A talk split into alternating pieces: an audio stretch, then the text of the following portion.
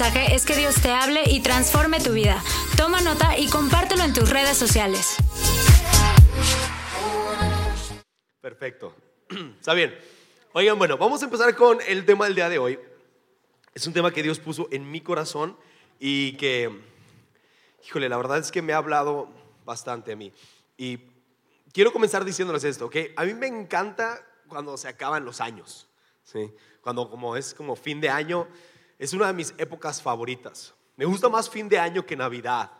Me gusta más fin de año que cualquier otra fecha. Es más, me gusta más que el 14 de febrero, que es mi cumpleaños.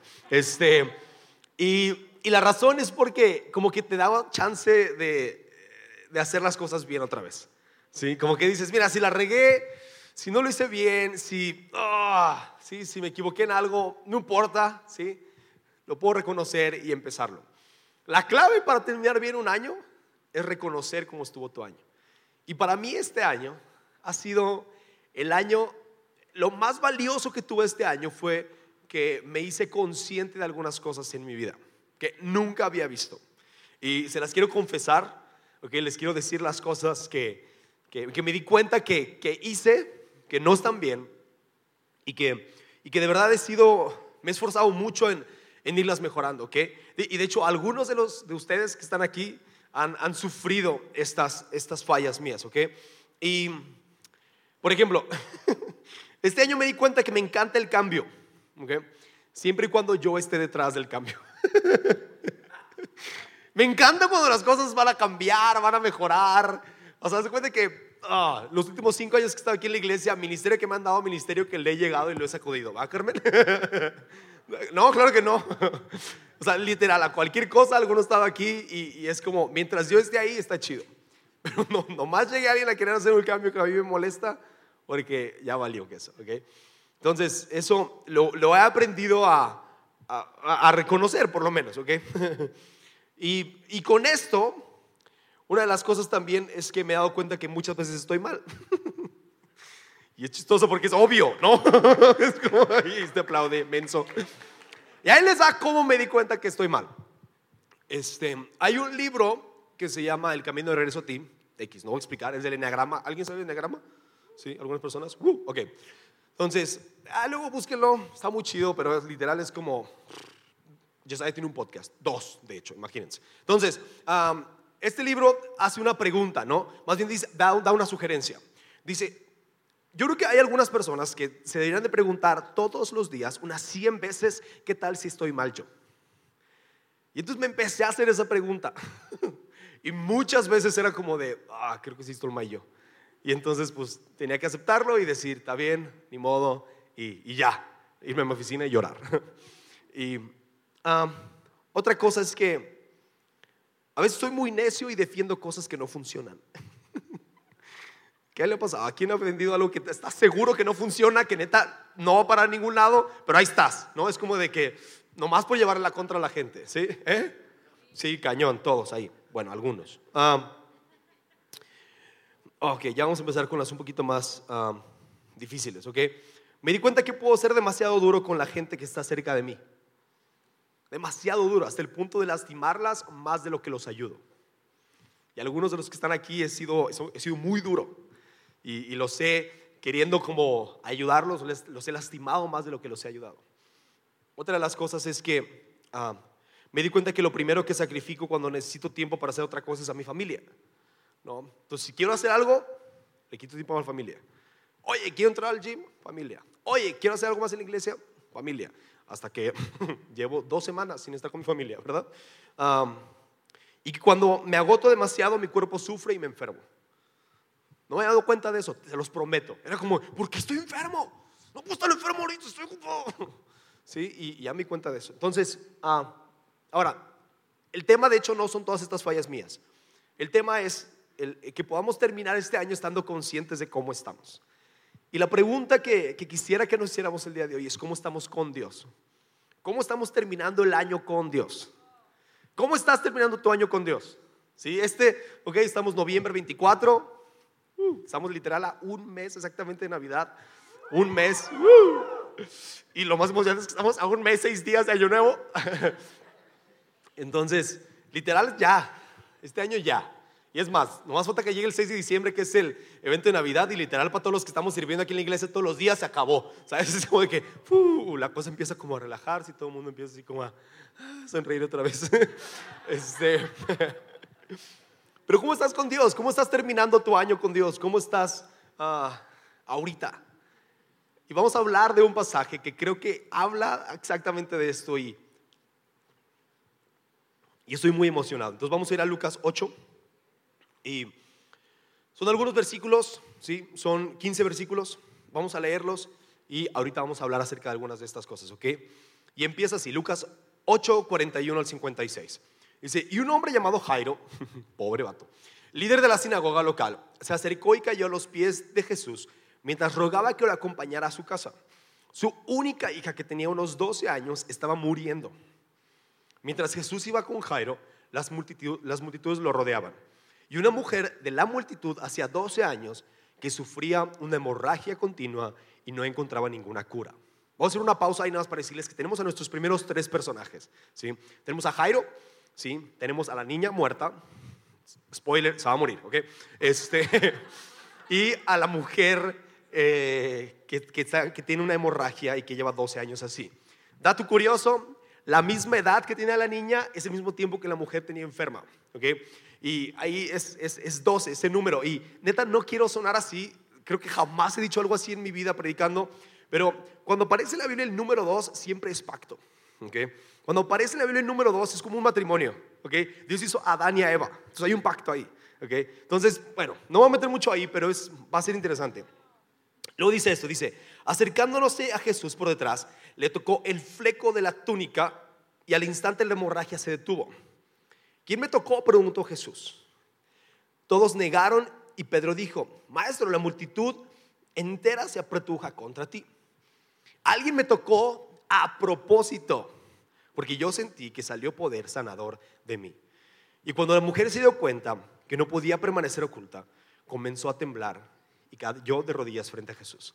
Ahora, ¿por qué? ¿Por qué pasó esto? No es como de que, oye, qué mala onda, pues ¿por qué? Nomás Nomás tenía una enfermedad, qué poca, ¿no? Entonces, tal vez algunos de ustedes conocen lo que está pasando aquí, saben por qué la chava estaba tan avergonzada, pero tenía, esta chava, imagínense, llevaba 12 años enferma con un flujo vaginal, ¿ok? Entonces, esa era la enfermedad que tenía, imagínense nada más, pues obviamente yo no tengo idea, pero algunas de ustedes, ¿verdad?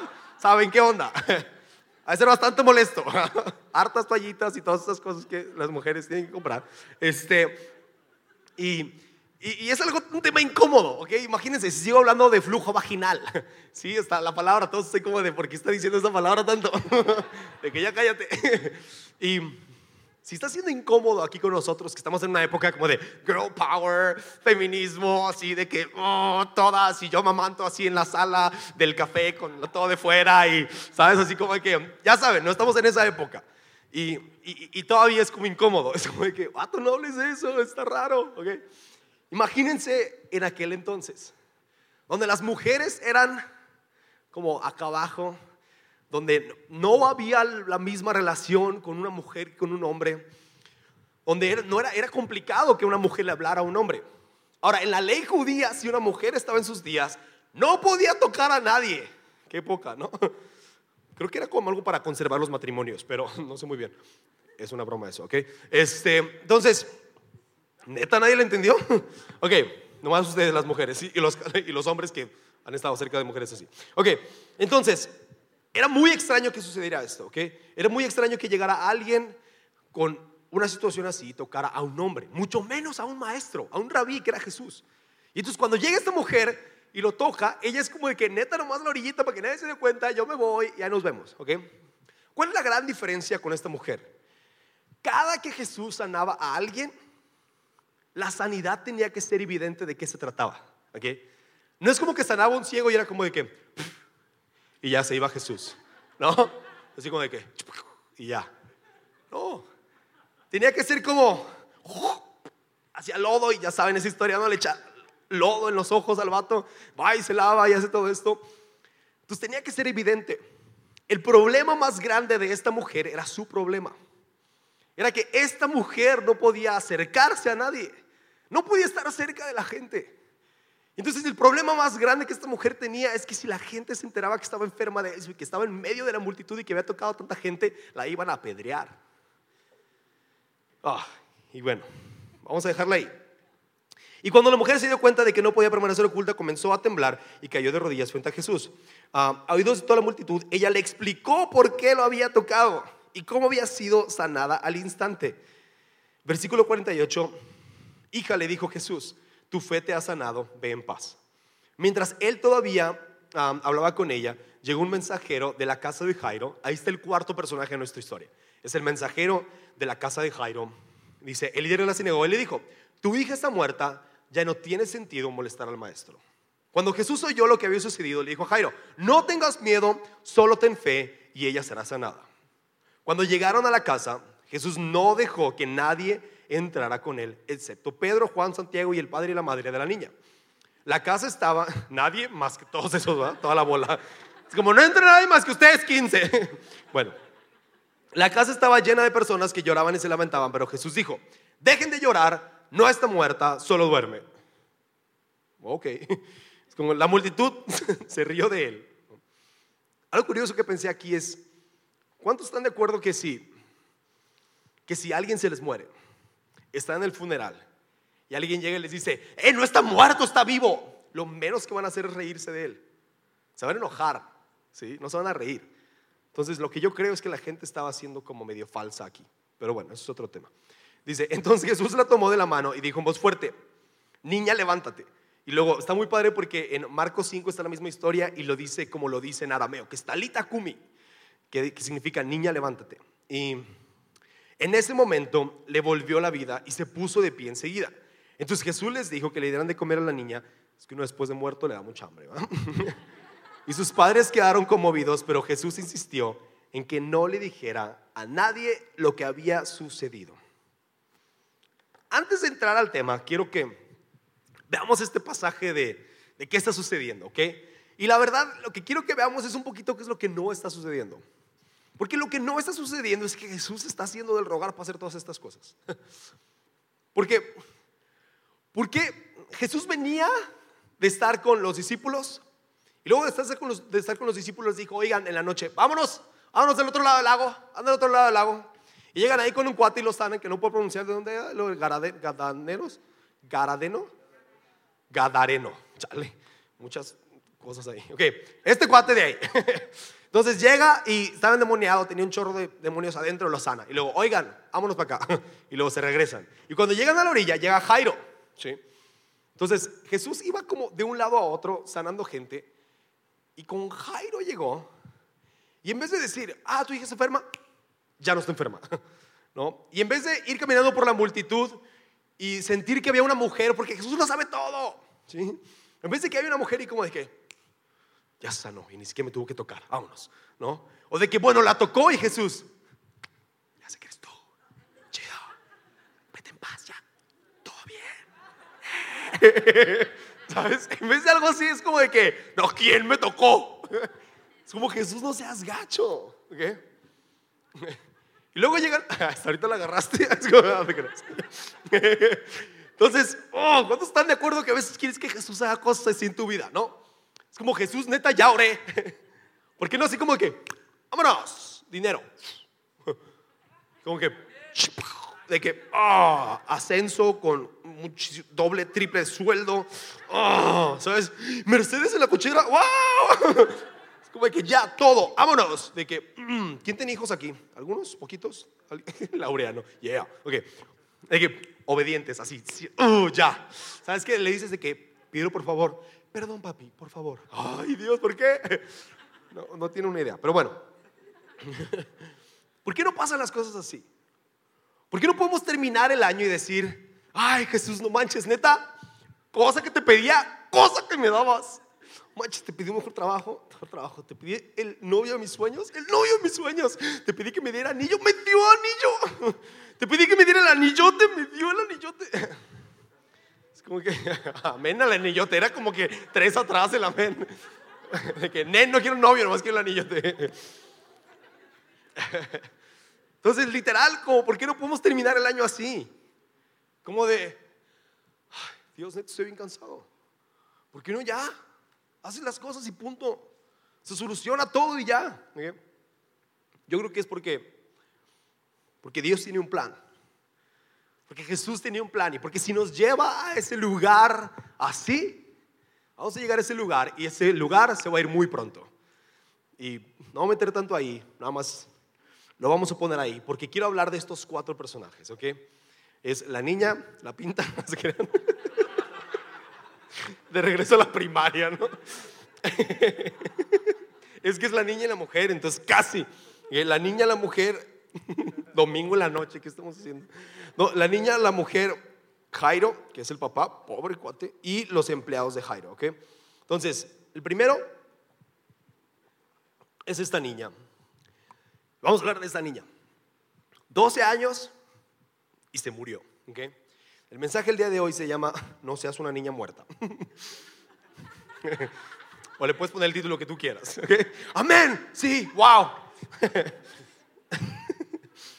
La neta fue lo único que se me ocurrió. Entonces, la niña, ¿ok? Estaba tan enferma que se murió. O sea que cosas habían pasado en su vida que, que ya no podía hacer nada. ¿ok? Si han escuchado a Bárbara contar el chiste es no me joda ni me joda.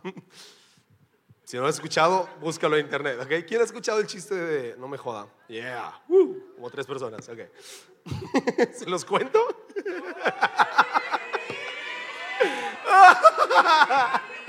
ok, está un gangoso, ok. Y este, y ahí está, ¿qué? Pero bien, pues ahí voy, espérate, todavía, todavía no soy el gangoso.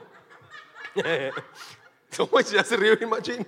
Ok, entonces está un gangoso, quiere trabajo, no tiene trabajo, llega a un hospital, es su última opción y le dicen, oiga señor, mire, lo que pasa es que estoy buscando un trabajo porque nadie me da trabajo, entonces quiero por fin, por favor, que me puedan dar un trabajo porque yo no tengo trabajo.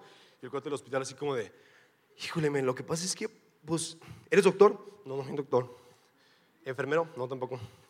Es como de, chale, men. Pues mira, acaba de haber un choque de un avión muy fuerte. Entonces, este, acaban de llegar todas las víctimas y necesitamos a alguien que les esté avisando a sus familiares qué onda, ¿no? De que, yo puedo un trabajo donde lo momento que lo bajen tu bien, por favor, deme trabajo, necesito mucho el trabajo. Y ya todo de que, ok. El otro de que, ok, está bien, este, pues mira, te voy a dar esta lista y el primer nombre, o sea, les llamas y su familiar falleció, ok, entonces, este, pues ya, ¿no? Y llega y, y, em, familiar del señor González, y nada, ¿no? Familiares del señor González, y ya que, "Ah, nosotros, este, ¿cómo está mi hermano? Ah, señor, pues ¿cómo le explico? Mira, lo que pasa es que había un avión, iba así en el avión, y pues así, y pues, y pues ya, y de que, pero sí, pero mi hermano, ¿cómo está? No, señor, lo que pasa es que su hermano, pues, pues no, lo, no, pues, pues se murió. Y le hace, no me jodas, no, no me jodas, ni me jodas. Ese era todo el chiste, por eso David no quería que lo contara, porque es malísimo, ¿ok? Entonces la niña estaba muerta y no me jodas ni me jodas nada, ¿ok? Eso era. Te lo juro que es la primera vez que digo todas estas barbaridades aquí arriba. Ok. Otro, ay sí. De que, ¿saben qué? Se acabó. Ay, no. Este. La niña estaba muerta. Neta, yo no, ¿cómo salgo de aquí? Ah, ok. La niña estaba muerta, lo he dicho como 14 veces. O sea que estaba súper muerta, ok. Y entonces. Hay una razón por la cual esta niña es bien importante en este mensaje, ¿ok? Porque es el primer que estaba muerta. ¡Ea! Ahora, este es el punto, ¿ok? Cada uno de estos personajes yo creo que es una etapa de, de nosotros con Dios, ¿ok? Y esta primera etapa es ese momento en el que nosotros estamos... Ah, por lo menos funcionó, ¿ok? Con cuatro personas, neta. Dije cuatro, ok. Es- estamos muertos, ¿ok? El momento en el que en el que estamos en ese lugar y estamos muertos. Yo me acuerdo cuando ah, cuando tenía 17 años. Y antes de tener 17 años, que fue hace 11, cállense, 12 de hecho. ¿Cuántos? No, ya pues. El punto es que me acuerdo de ese momento. Y me acuerdo de esto.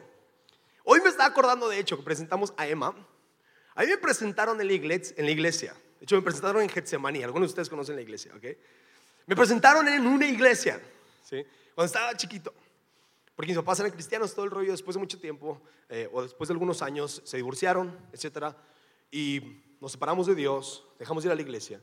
Y luego me acuerdo que en, ese inter horrible, ¿sí? yo empecé a consumir drogas, entonces mi mamá tenía como un amigo ahí este, que era cristiano y tenía un grupo de los navegantes, algunos conocen los navegantes, y iba a ese grupo, ¿ok? Un grupo de gente cristiana y íbamos al parque Guadalupe, Guadalupe es uno y ahí estudiamos la Biblia y estuve ahí, ¿ok? Fue un campamento cristiano y todo esto. Y, y después de eso, como que tuve muchos contactos con gente que amaba a Dios, pero estaba muerto. ¿Sí? Neta no tenía vida, no había, no había algo en mí que me acercara a Dios. Estaba muerto y esta niña estaba muerta. Esta niña no tenía vida y esta niña necesitaba a alguien más que la acercara a Jesús. Entonces su papá tuvo que ir por Jesús. Cada uno de nosotros hay un momento en nuestras vidas donde no tenemos vida y necesitamos que alguien más nos acerque a Jesús. Necesitamos a alguien más que nos acerque. Dice en Efesios 2, 4 al 6, dice, pero Dios está en rico en misericordia y, y nos amó tanto que a pesar de que estábamos muertos por causa de nuestros pecados, nos dio vida cuando levantó a Cristo de los muertos. Dice, pues nos levantó de los muertos junto con Cristo y nos sentó con en lugares celestiales. Pero estábamos muertos. Hay un momento donde estamos muertos espiritualmente. No teníamos vida. Obviamente andábamos aquí. Pero si tú te hubieras muerto en ese momento físicamente, tu espíritu no hubiera vivido, porque tu espíritu estaba muerto. Tu espíritu no podía irse a ningún lado, porque tu espíritu estaba muerto. Entonces hay algunos que están en este lugar y siguen como la niña. Están rodeados de gente que ve a Jesús. Están rodeados de Jairo, están rodeados de, sus empleados, están rodeados de la gente que, que ama a Dios. Pero todavía no te has decidido después de quién sabe cuántas veces de venir a la iglesia o de quién sabe cuántas veces de saber que lo tienes que hacer. Todavía no te entregas a Jesús. Todavía no terminas de llegar a los pies de Jesús y decirle, está bien, te entrego toda mi vida, de verdad ya no puedo más. Y hay gente que sigue como la niña. Y luego, vamos a dejarlo ahí, ¿ok? Ahorita vamos a, ir al punto donde tal vez algunos de ustedes o alguno de ustedes le va a entregar su vida a Dios. Pero luego el personaje obviamente que es como más polémico y como que, ah, es más impresionante es la mujer. Y se los juro que no va a hacer ningún chiste de la mujer. porque no me sé ninguno de una mujer en esa condición. Este, y este es el punto, ¿ok? La mujer conocía a Jesús. La mujer sabía quién era Jesús, lo estaba buscando. Y cuando lo ve de lejos dice, voy a llegar a Jesús. Y entonces enferma, débil, en Marcos 5 dice que se había gastado todo su dinero. Eso significa que tenía dinero la señora, si no, pues no hubiera dicho nada. Entonces tenía dinero, se gastó todo el dinero que tenía en doctores, en tratamientos, en cosas. Y nada le ayudaba, estaba deprimida, ya no podía más con su vida. Solamente le quedaba energía para una sola cosa. Y era acercarse a Jesús. Estaba en un momento profundo en su vida, ya no podía más. Pero lo único que tenía era su fe. Lo único que le quedaba era un poquito de energía para arrastrarse por el piso, entre la multitud y tocar el manto de Jesús. Era lo único que le quedaba. Y en Santiago 2.17 dice, como pueden ver, la fe por sí sola no es suficiente. A menos que produzca buenas acciones, está muerta y es inútil. La fe sin obras está muerta. Ahora, lo que me encanta de esta parte es que Jesús no tuvo que hacer nada. Absolutamente nada. Jesús estaba caminando entre la multitud, todo apretado, ¿sabes? Iban hacia la niña. La mujer toca su manto. Jesús voltea, dice, hey, alguien me tocó y salió poder sanador de mí. No es alguien me tocó, me jaló y me dijo, oye, oye Jesús. No, es alguien me sacó la sanidad a bola de fe. Alguien me sacó su sanidad, alguien me sacó su transformación, alguien me sacó el cambio en su vida con fe. Lo único que tenía la mujer era fe y era todo lo que necesitaba. Y entonces llegó ahí, tocó el borde del manto de Jesús y fue sanada en ese instante. Y ahora, Ah. Jesús ya hizo todo lo que tiene que hacer. Jesús ya hizo todo lo que tenía que hacer. Jesús no tiene que hacer nada más por ti y por mí, de verdad. Jesús ya hizo todo lo que tenía que hacer y lo hizo en la cruz. Ahora tú y yo tenemos que hacer algo. Si tú estás en una situación complicada, si tú estás en una situación donde ya no puedes más, Jesús ya hizo todo. Jesús ya no tiene que hacer nada por ti, Jesús ya lo hizo todo. Ahora Jesús lo único que está esperando es responder a tu fe. Para no solamente sanarte, para no solamente arreglar tu problema para el cual tienes fe, sino para darte una salvación completa. Al final vamos a hablar de esto, ¿ok? Ahora, lo que me impresiona a Jesús aquí es que Él rompió la ley. Ahora, Él cumplió la ley para salvarte a ti y a mí, pero Jesús va a romper las leyes que sean necesarias para acercarse a tu corazón. Él cumple la ley y porque cumplió la ley somos salvos, tú y yo. Ya no hay más ley que tenga poder sobre nosotros. Él cumplió la ley por todos nosotros y ahora tú y yo ya no tenemos que morir al pecado si tenemos fe en Él. Pero Jesús va a hacer cualquier cosa, hasta romper las leyes para acercarse a tu corazón. Y la ley solo es útil, la, la ley solo es útil cuando nos acerca a la vida. Ahora, si hay algunos aquí que, oh, les pica esto, es como de que, ¿cómo? ¿Pero cómo rompe la ley? Sí, o, es que, no, pero es que la palabra, sí, o es que tienen un problema así con el, porque, oh, todos cuadrados, ¿no? Les voy a explicar algo que entendí hace poquito. Ah, em, mi hija se enfermó, Emma, se enfermó hace poco y, y estábamos en la casa, estábamos en la noche en la casa y estuvo muy mal toda la noche. Le hablamos a la doctora tempranito en la mañana y nos dijo, váyanse al hospital. ¿no? Entonces, cuando nos dijo, váyanse al hospital, se activó ahí como una cosa que jamás se había activado en mi vida. Entonces, llega, ah, estamos en la casa, subimos a Emma al carro, no había ley que me pudiera parar. ¿sí? Me iba a pasar cualquier alto, iba a romper cualquier límite de velocidad e iba a ir por encima de cualquier ley, con tal de que la vida de mi hija estuviera a salvo. Y Jesús hace lo mismo. ¿sí? Si la ley se interpone con tu relación con Él, entonces Él no quiere la ley. ¿sí? La ley solo sirve cuando te acerca a Jesús. Si la ley te separa de Jesús, Él la quita. Y fue lo que hizo en la cruz. ¿ok? Entonces, ahí está. Y el tercer personaje.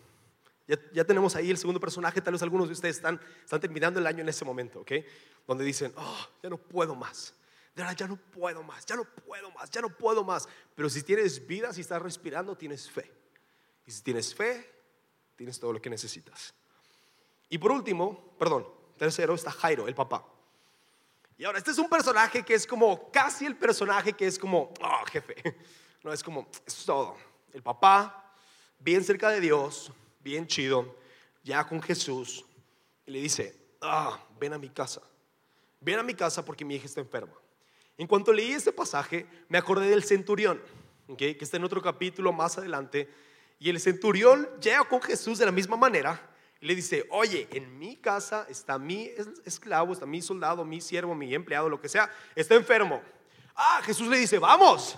Y le dice, no, no tienes que ir. Aunque tú digas, él va a ser sano. Entonces la fe de Jairo y la fe del centurión son muy diferentes. ¿sí? Tal vez tú estás terminando este año en un lugar donde, donde estás bien, ¿sí? donde tienes gente a tu alrededor y estás haciendo cosas por ellos. Pero la verdad no está siendo tan efectivo. Donde dices, no, si yo estoy sirviendo a Dios. No, si yo estoy bien con Dios, está súper chido, aquí estamos, vamos a echarle ganas y, de verdad lo que se necesite, lo que se necesite. Oye, este, ¿Crees que te podrías venir a tal hora, a tal día? Híjole, fíjate que ese día, justo ese día, tenía algo. Entonces, como de, ah, ok. Bueno, ¿qué día puedes? Es que fíjate que esta semana es bien pesada. Ah, ok. La semana que entra, salgo de viaje, men.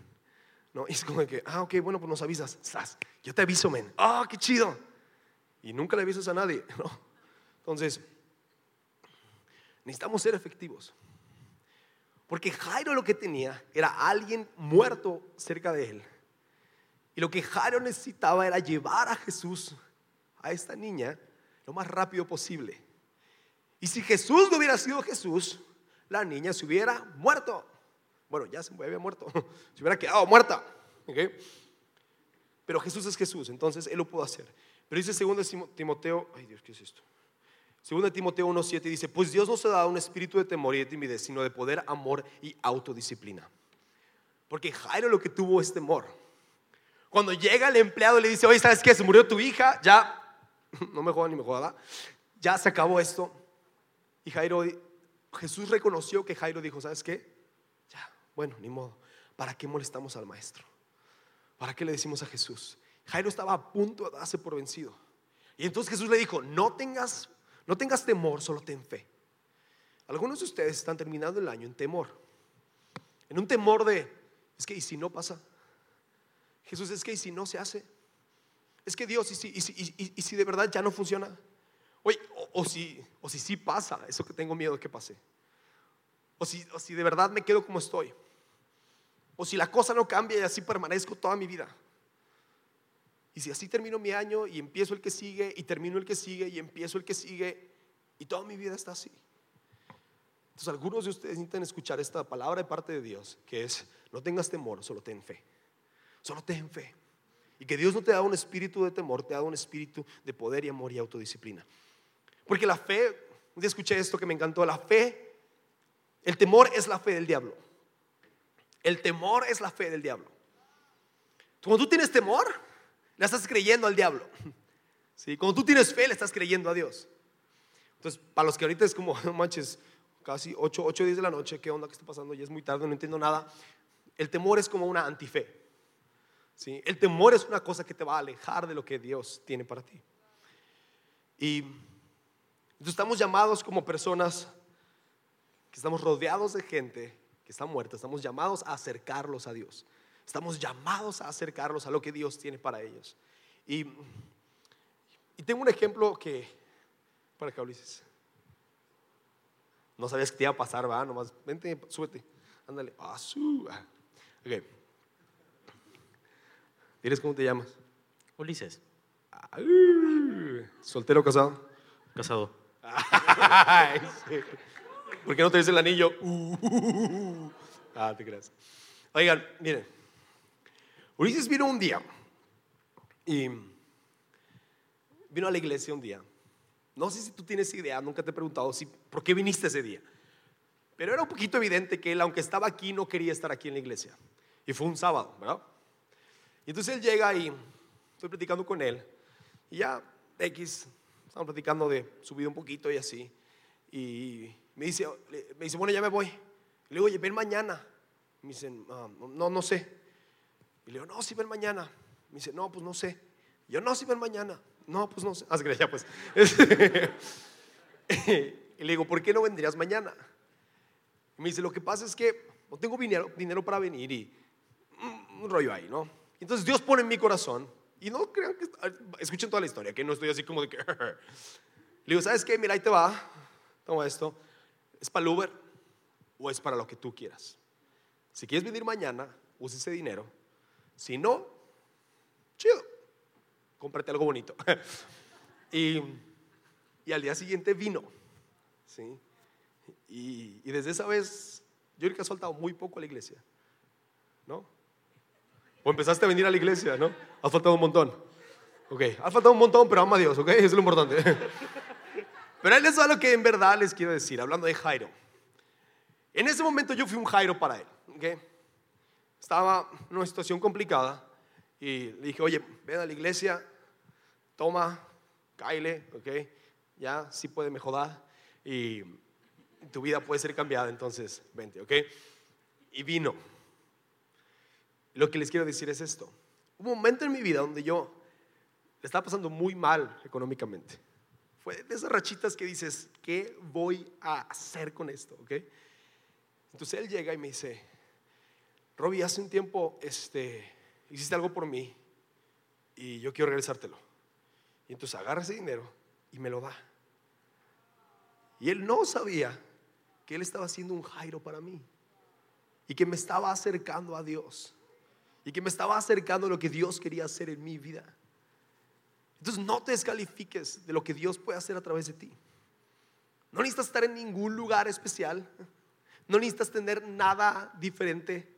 Solo tienes que obedecer lo que Dios pone en tu corazón y ser Jairo para otros. ¿ok? ¿Por qué le damos un aplauso, Ulises? Y, y antes de que Alicia siga tocando tan hermoso, vamos a poner un videito, ¿ok? Y este video es, es un video que me encontré ayer o antier. Y se los voy a explicar porque no está tan claro, pero básicamente es, es- es un niño, está su maestro ahí, está en un salón de clases y este niño es, es este, ¿cómo se llama cuando no ve los colores? Ah, daltónico, ¿ok? Es daltónico así cañón, o sea, no distingue los colores. Entonces este maestro le da unos lentes para ver los colores, ¿ok? Y este es el video. ¿Pueden poner? all yours. Okay, they're all yours. Let's see what it, see what it does.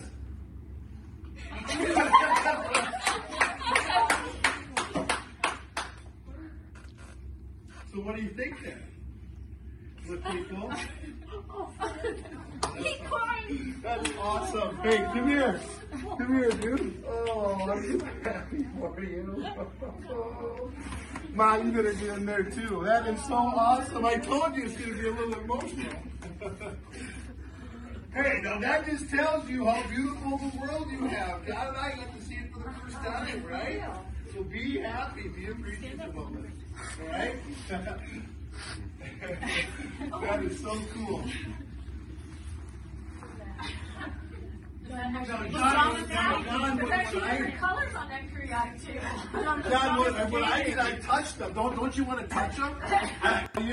Básicamente eso es todo. Y lo único gacho es que, ¿por qué no lo sacaron al parque a ver el cielo y los árboles? ¿Por qué la tabla periódica, no? Es como, brother, ahí se hubiera llorado, machín.